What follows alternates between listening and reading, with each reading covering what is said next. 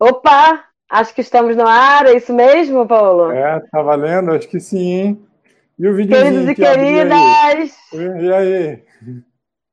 Cadê o videozinho do Pedrão aí? Cadê? Olá! Nessa segunda-feira, eu estarei no Meia Hora com o BR Cidades, às 20 horas. Eu vou ser entrevistada pelo Paulo Colosso e pela Tainá de Paula. E é, também estarei com a Karina Serra e o Pedro Rossi. Eu vou confessar que eu estou preocupada com o que eles vão aprontar comigo. Mas é gente muito criativa e do bem. Um beijo a todos.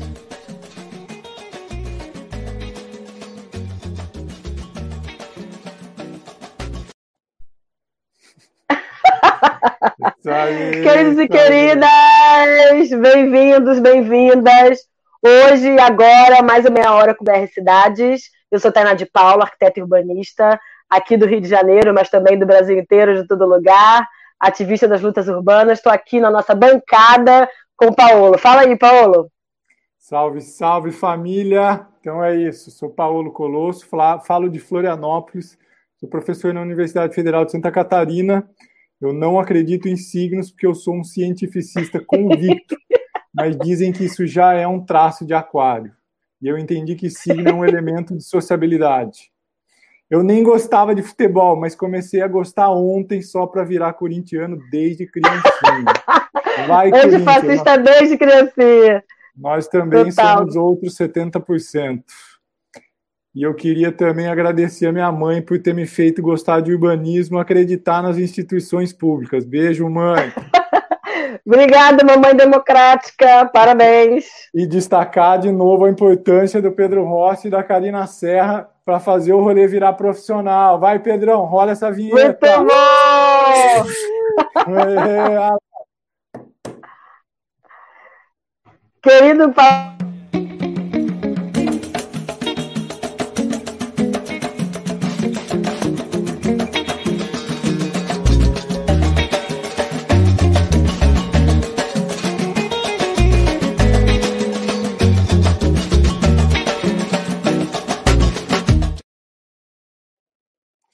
Isso aí, ó. Então hoje é ela. Ela tá aqui. Ela é do signo de Ares. Ela nos mostrou que toda ideia fora do lugar deixa um lugar fora das ideias. Ela ajudou a construir o Estatuto da Cidade e esteve entre as primeiras a apontar a necessidade de ir para além dele. Ela está em toda a bibliografia de uma tese de doutorado séria a respeito do fenômeno urbano, mas ela também está nas formações de movimento de moradia, nos acampamentos do Levante Popular da Juventude. Ela é referência pela exemplaridade. Mas agora chega de melação e biscoitagem. Chama ela aí, Cadê a mina? Aê! Dona Hermínia! Rainha, somos todos Hermínios! Maravilhosa! É isso aí. Grande Hermínia Maricato! Aí. Tainá, vai lá. Abre essas perguntas aí para ela.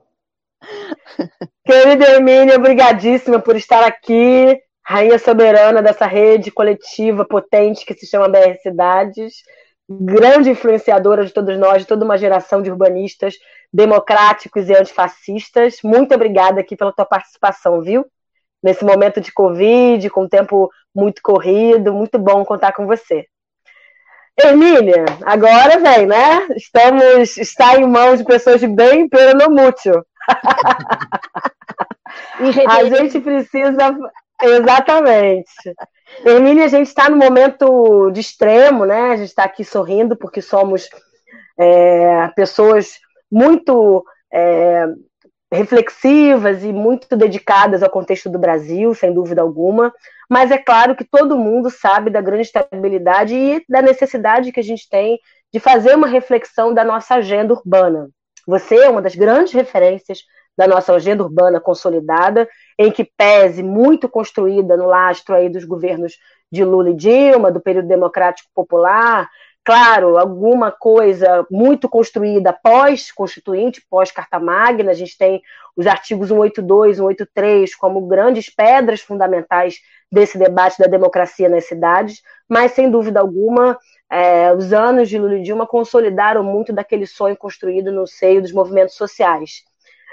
Tem alguma coisa que você faria de novo, Hermínia? E o que, que você acha que foi de forma muito bem resolvida e muito bem construída na agenda urbana nesse tempo? Olha, Tainá, é, sem dúvida nenhuma, nós é, tivemos um, uma construção e reflexão e gestão das cidades. Eu gosto muito de lembrar de que o, no, o, nosso movimento começou na década de 70, durante o período ditatorial, resgatamos o, o, a proposta de reforma urbana, formamos um movimento nacional que tem muita semelhança com o que nós estamos fazendo com o BR Cidades. É, de uma postura que nós tínhamos contra o Estado, o Chico de Oliveira fala isso nos seus textos, não é? É, é um movimento que se forma contra o Estado, mas porque era um Estado que é, nos oprimia, que, que é, enfim, que nos que, que, tirava a nossa liberdade. Era, era esse Estado no Brasil. Né? E nós é, passamos de uma luta contra para entrar nesse aparelho de Estado, e muitos dos que faziam parte do movimento de reforma urbana se elegeram vereadores, deputados, prefeitos. Então, a nossa história, a parte mais cheia de energia da nossa história, talvez ela esteja antes do Estatuto da Cidade, sabe? É quando a gente, na sociedade civil, construía projetos, tinha, fazia, elaborava cursos, é, redes. Olha, nós não tínhamos nada parecido com o WhatsApp, absolutamente, na década de 70. E nós tínhamos um movimento nacional de reforma urbana, muito forte. Ele chegou, através dos deputados que nós elegemos, ele chegou a ser a, a, nós chegamos a, a, formar uma Comissão Nacional de Desenvolvimento Urbano no Congresso Nacional, para discutir as questões é, da, da, das cidades brasileiras. O que, que eu não faria? Que eu acho que fica claro em tudo que eu escrevi. É, é, é, é é essa nossa captura pelo espaço institucional. Nós fomos capturados pelo espaço institucional. Então, só discutimos eleições, é, nos acomodamos no espaço institucional de uma forma tão impressionante que a gente saiu do chão das cidades. E o chão das cidades, da periferia, foi ocupado por essas forças aí que a gente conhece, né? As milícias, o crime organizado, é, religiões conservadoras, não é? Então, eu acho que a gente jamais devia ter saído dos bairros. Isso jamais. Maravilhosa!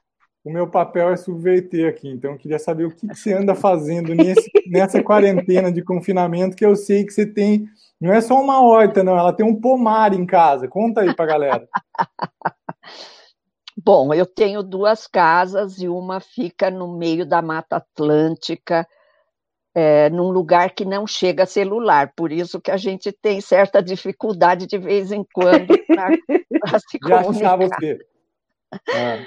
E então nos dois lugares, não é? Eu a minha meditação, eu, não, eu tenho muita dificuldade de meditar paradinha. Eu já tentei muito. Mas e eu medito fazendo jardinagem, e cuidando de horta, planto, planto muita, muitas ervas é, para chás, é, tomo suco verde todas as manhãs com, não sei se vocês conhecem, uma planta que chama Ora Pronobis. Oh. É uma, é, é uma planta que é uma verdadeiro bife vegetal. Ela Alto. tem muita proteína. É. Ela gosta tanto que você vai na casa dela e distribui para todo mundo daí a hora pronove. É verdade. e, ó, outra coisa simples. É uma é delícia. E, e, outra coisa. A Hermínia é mãe de planta bem antes de virar modinha, viu, galera? É isso aí. é mãe de planta. Hermínia Ruth. É, passa, vai, Tainá, é a sua aí, vai lá.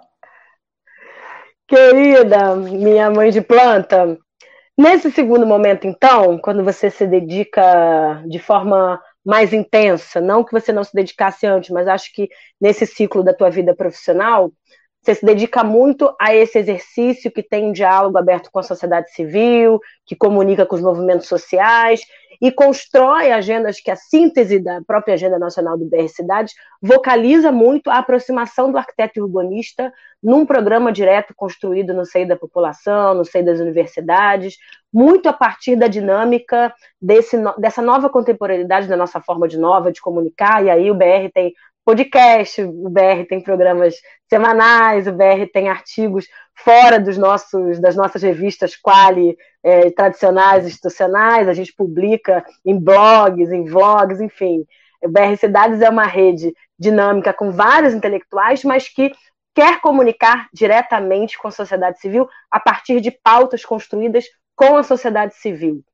Quais pautas você acha? o ruim é que empolga.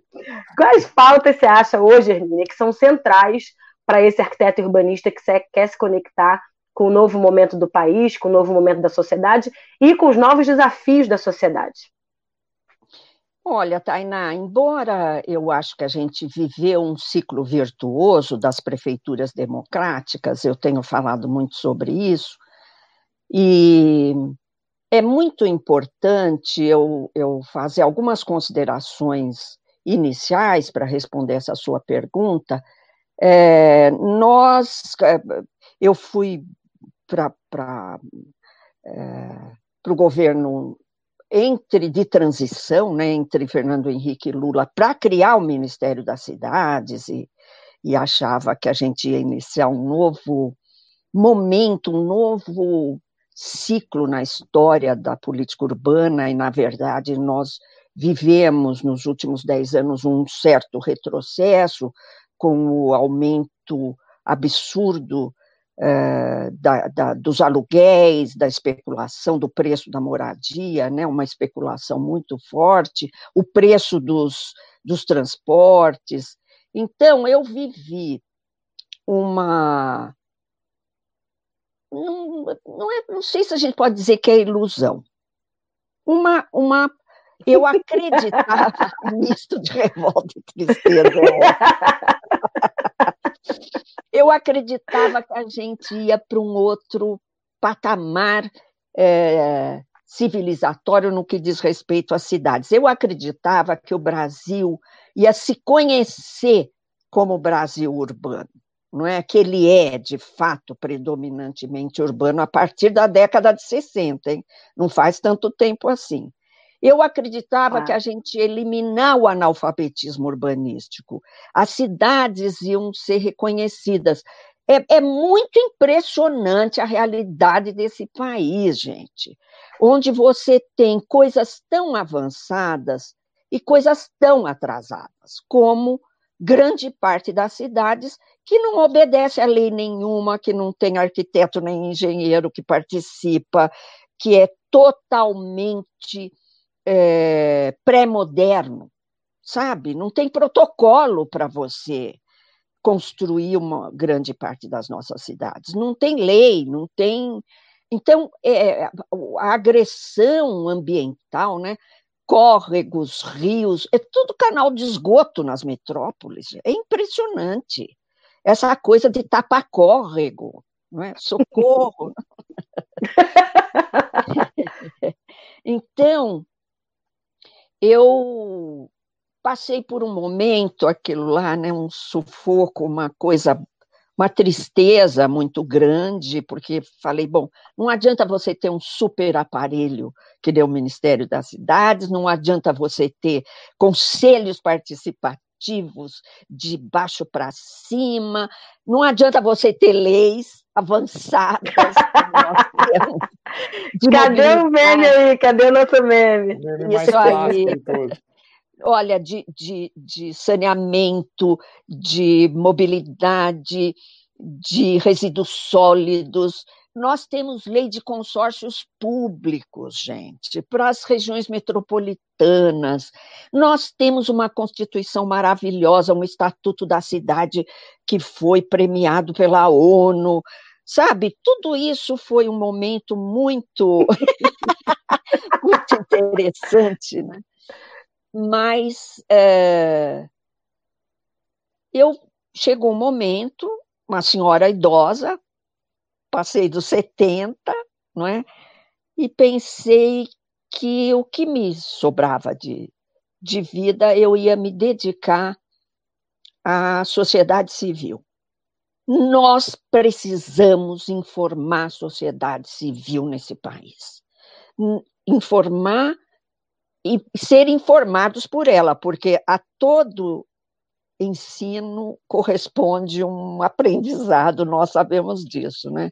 Mas nós temos uma muito muita informação, muito conhecimento sobre a realidade, é, a realidade empírica, que é que é muito fica numa bolha muito pequena e nós precisamos elevar o nível de informação do povo brasileiro.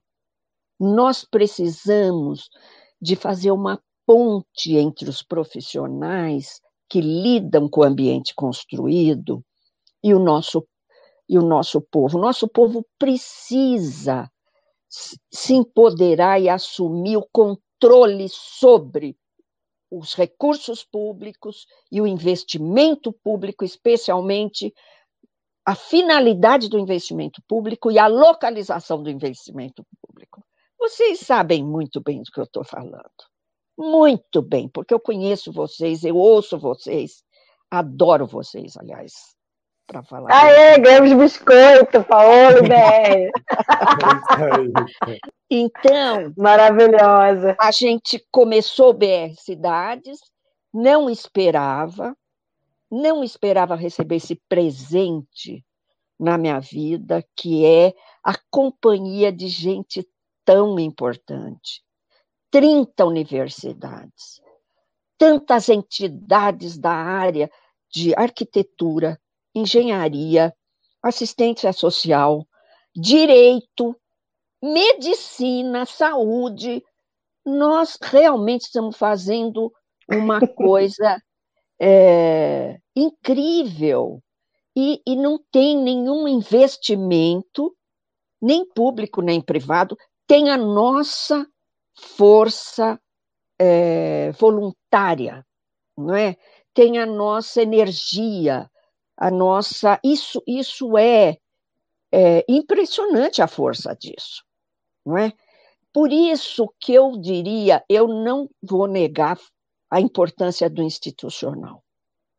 Nós temos já várias pessoas candidatas que são da nossa rede. Eu acho fundamental. Pessoas muito fortes, muito informadas, não é? Com propostas, coerentes, não é? coerentes, não é?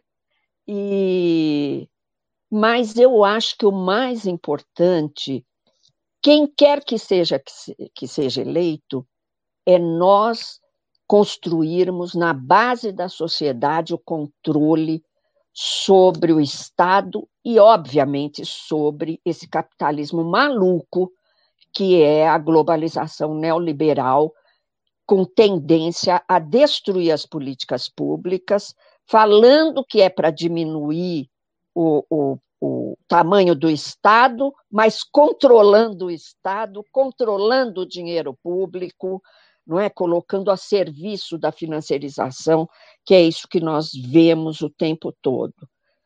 É, eu não sei se eu respondi a sua pergunta. Eu acho fundamental a mudança de paradigmas.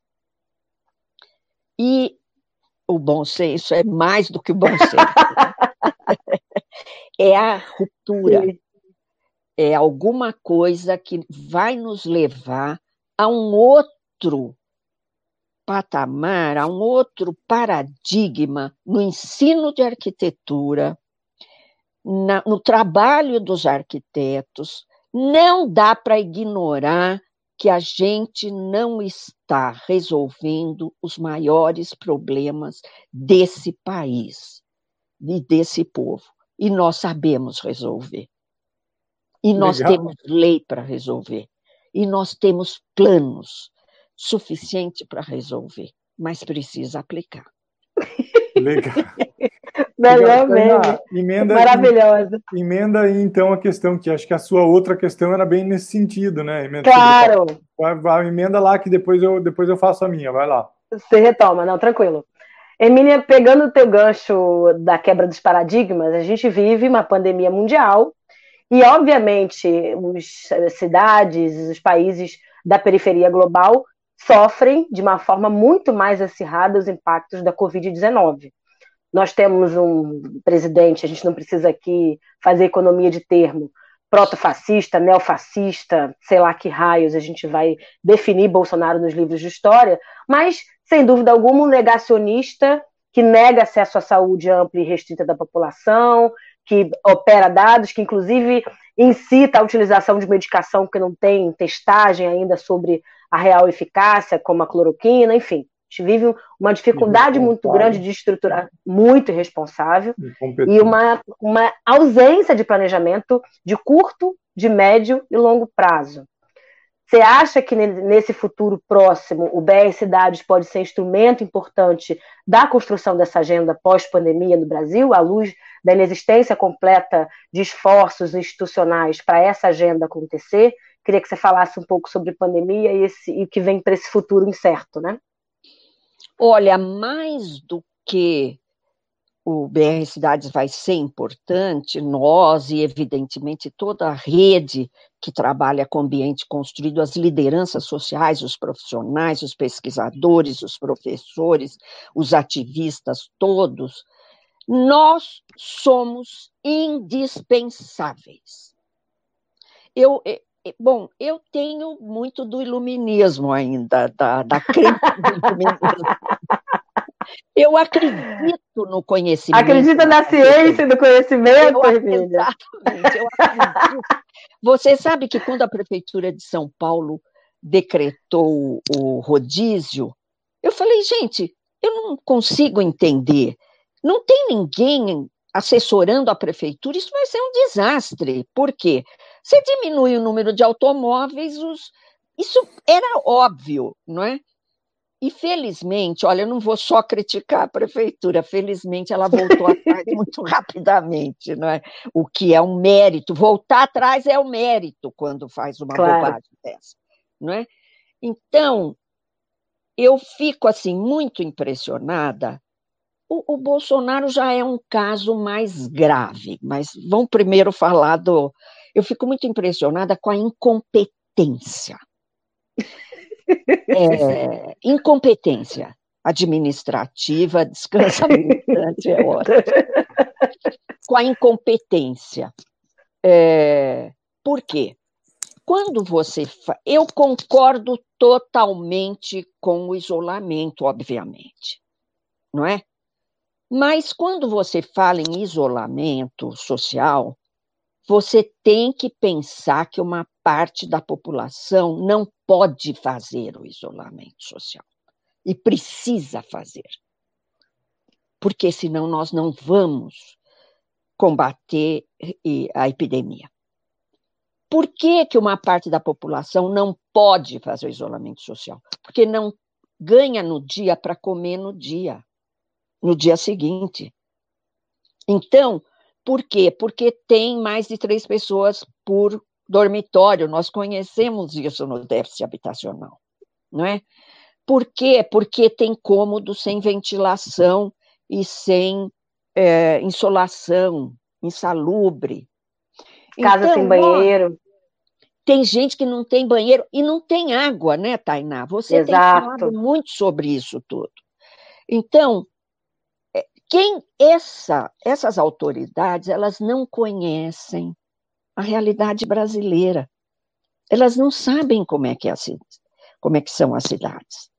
Elas não sabem como é que o povo vive.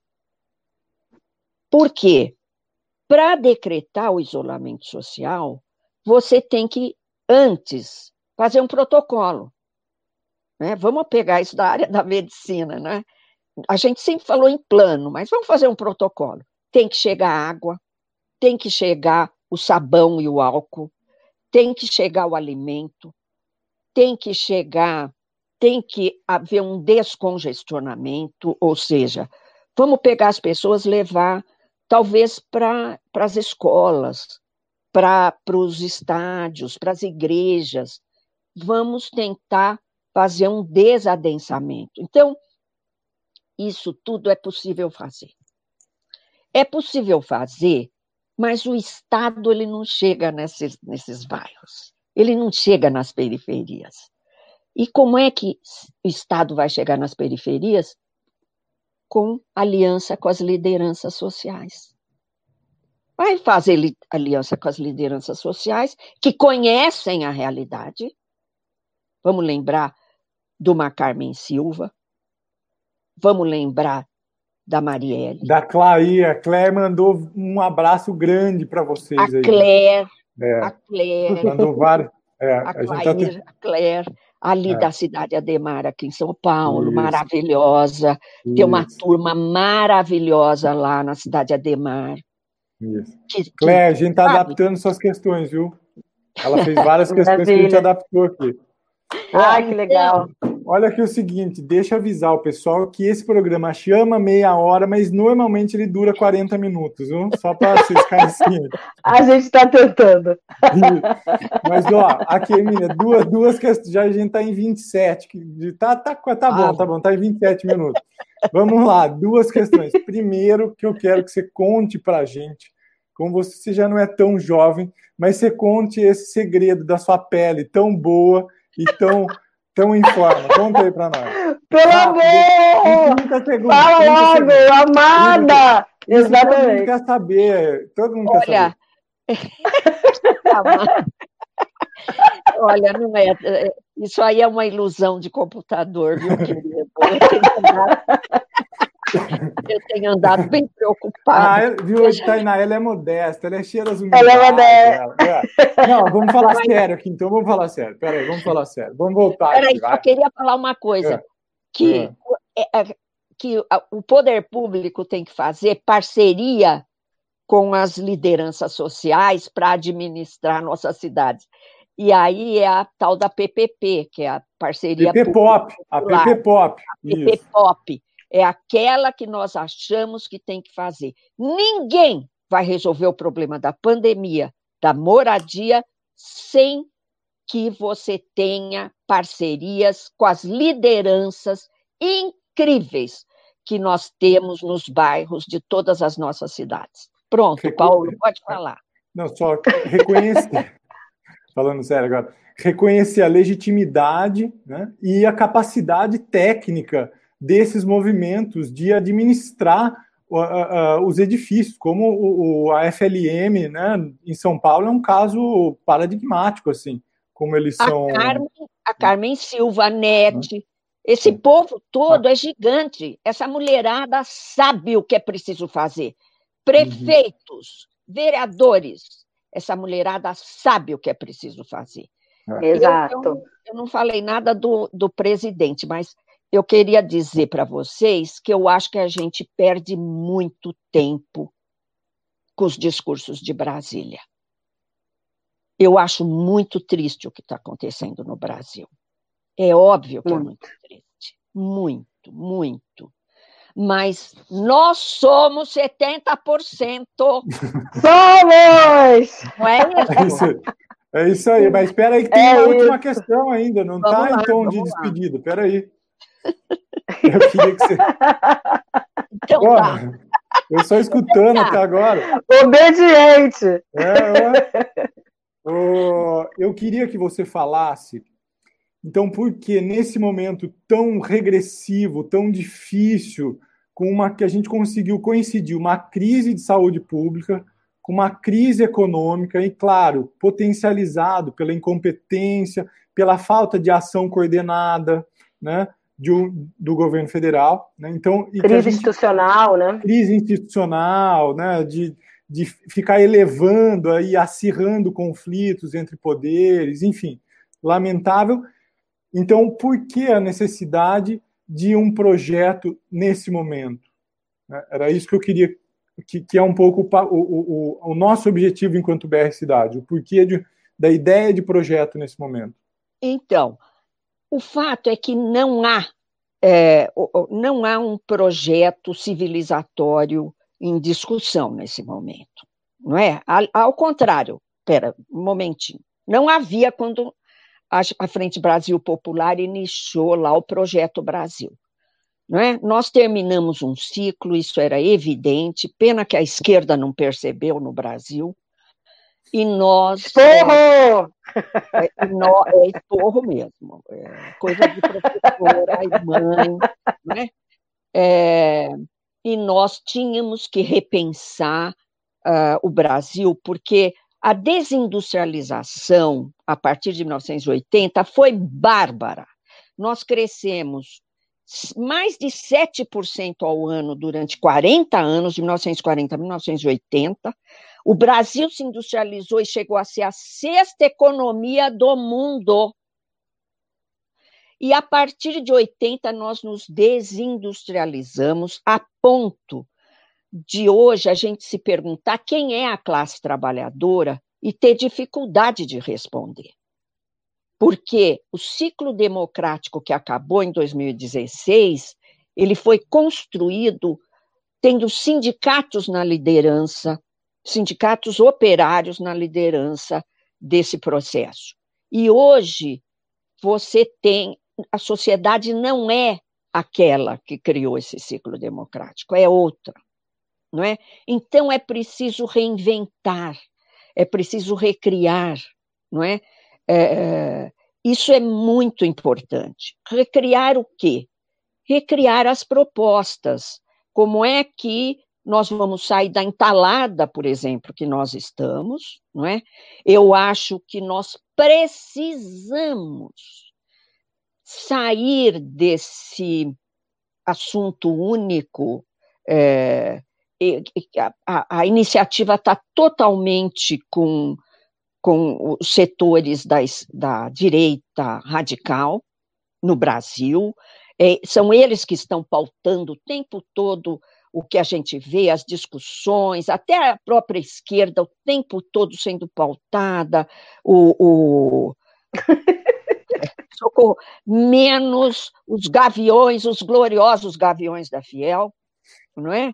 é e, e você olha as notícias é, na TV, então o que nós precisamos fazer é trazer a iniciativa para o nosso lado, e a iniciativa sobre um projeto de cidades, por quê?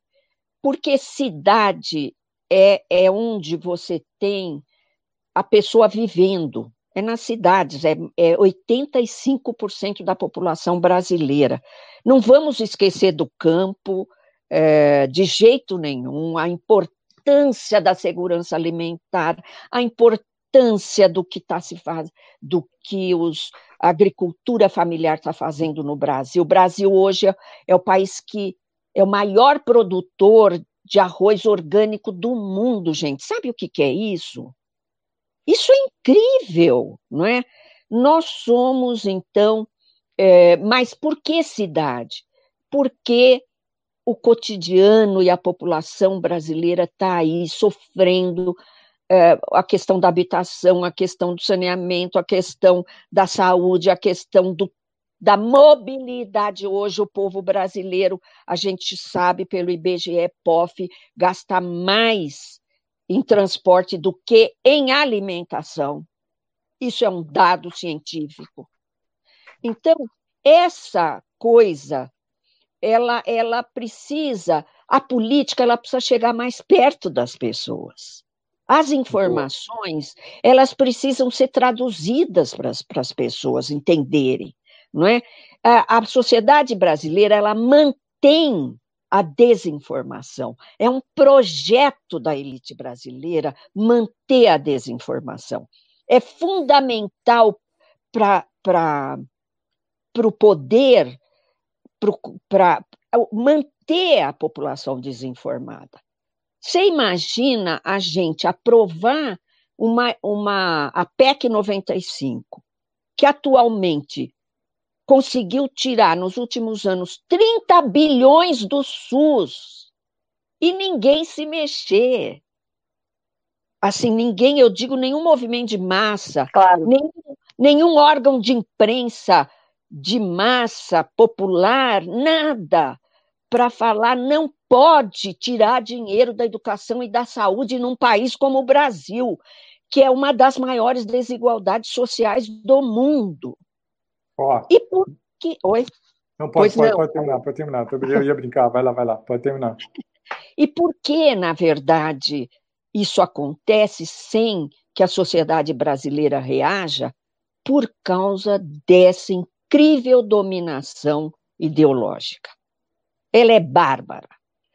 E a, a universidade é ótima? É. A universidade brasileira tem um nível internacional muito respeitado mas ela precisa mergulhar mais na, é, no que é a realidade brasileira, sabe? Isso é fundamental. É isso aí.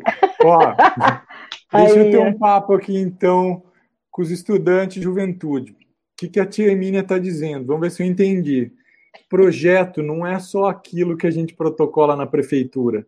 Projeto pode ser esse conjunto, esse conjunto de ideias e proposições que nos colocam num destino em comum. Projeto recoloca um horizonte transformador, uma cidade para todas e todos e também uma sociedade para todas e todos. Né? Isso significa para nós que uma democracia efetiva de alta densidade ela precisa acontecer desde a cidade, desde o poder local e os territórios, porque na cidade se dá essa experiência de, do viver juntos, o influenciar e ser influenciado pelas decisões coletivas. Né? A cidade é o lugar da proximidade entre governantes e governados. A cidade é o lugar das políticas de vizinhança e comunitárias. Né? Para a gente dizer num, numa palavra de ordem, na cidade o pessoal é político. Né? Acho que é um pouco isso. Então. Exato. E tem também a, a, ideia de ATES. Nós aprovamos claro. uma lei em 2008 que mudaria completamente a prática de engenheiros, arquitetos, advogados, assistentes sociais, geógrafos, geólogos em relação às cidades, não é? E mas ela foi aprovada no momento que a gente já entrou num declínio do, desse poder é, popular, vamos chamar assim, não é? E então eu acho que os jovens sabem que a gente, é, sem dúvida, é uma tragédia o que nós estamos vivendo, mas ela traz dentro dela uma oportunidade de uma mudança profunda tanto internacionalmente quanto nacionalmente. Eu não tenho a menor dúvida disso. Sem dúvida, Emília. Maravilhosa! Obrigado. Cadê o meme de rainha, gente? rainha, Tirei de letra. Rainha é você, querida. Nossa Muito rainha. Bom. Isso aí. Lindíssimos. Que live é essa? É Paulo, mais algum informe? Não, acho que é isso. Obrigado, Emília. Tainá, quer fazer suas considerações finais aí? Eu vou passar aí, ainda mais Tainá. um recadinho no final. vocês podem dizer as últimas Eu estou impactada com essa live, que não é live, é um papo. E falar que daqui a uma semana estaremos aqui novamente. Muito obrigada, Hermínia. Você continua nos influenciando durante muito, muito, muito tempo, para além do BR Cidades. Vida longa para você e para essa rede. Isso aí, obrigado também. Qual o recado, Paulo? Obrigado, Emília. E eu queria eu que dizer agradeço, o seguinte. Gente, adoro obrigado. vocês. Vocês, só isso, Paulo. Eu estava hum. tão desanimada com tudo que estava acontecendo, mas o meu encontro com vocês e com a juventude foi fundamental. Nós precisamos de vocês. Nós, os idosos, precisamos de vocês. Muito bom! Herminions! obrigado, obrigado, Gina. Obrigado, Emília. O que eu queria para terminar é o seguinte, pessoal. Se você, se alguém acha que isso aqui é distração, ainda não entendeu bem. O que está no poder é a política da morte. Ela mata na bala, ela mata por asfixia, ela mata pelo ódio, pela desinformação e pela intoxicação coletiva. O conservadorismo é responsável por esse ambiente tóxico e destruidor em que a gente está.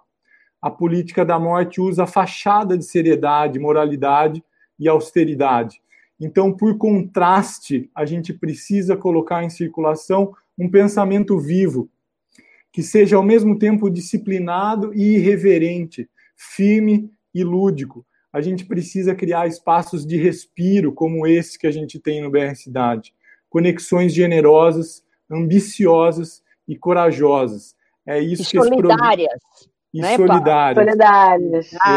É, é isso que esse programa pretende e esse, pro, esse projeto pretende. Então, galerinha, vem com nós. É isso aí. Abraço grande. Vem, Bonde!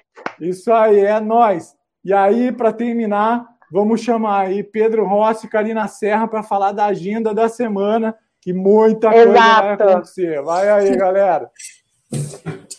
E aí, gente, só quero deixar claro uma coisa. Eu acho que quem vê deve achar que eu sou da do Excel, mas eu sou do Illustrator, viu, gente? Parece que é do cronograma, mas não.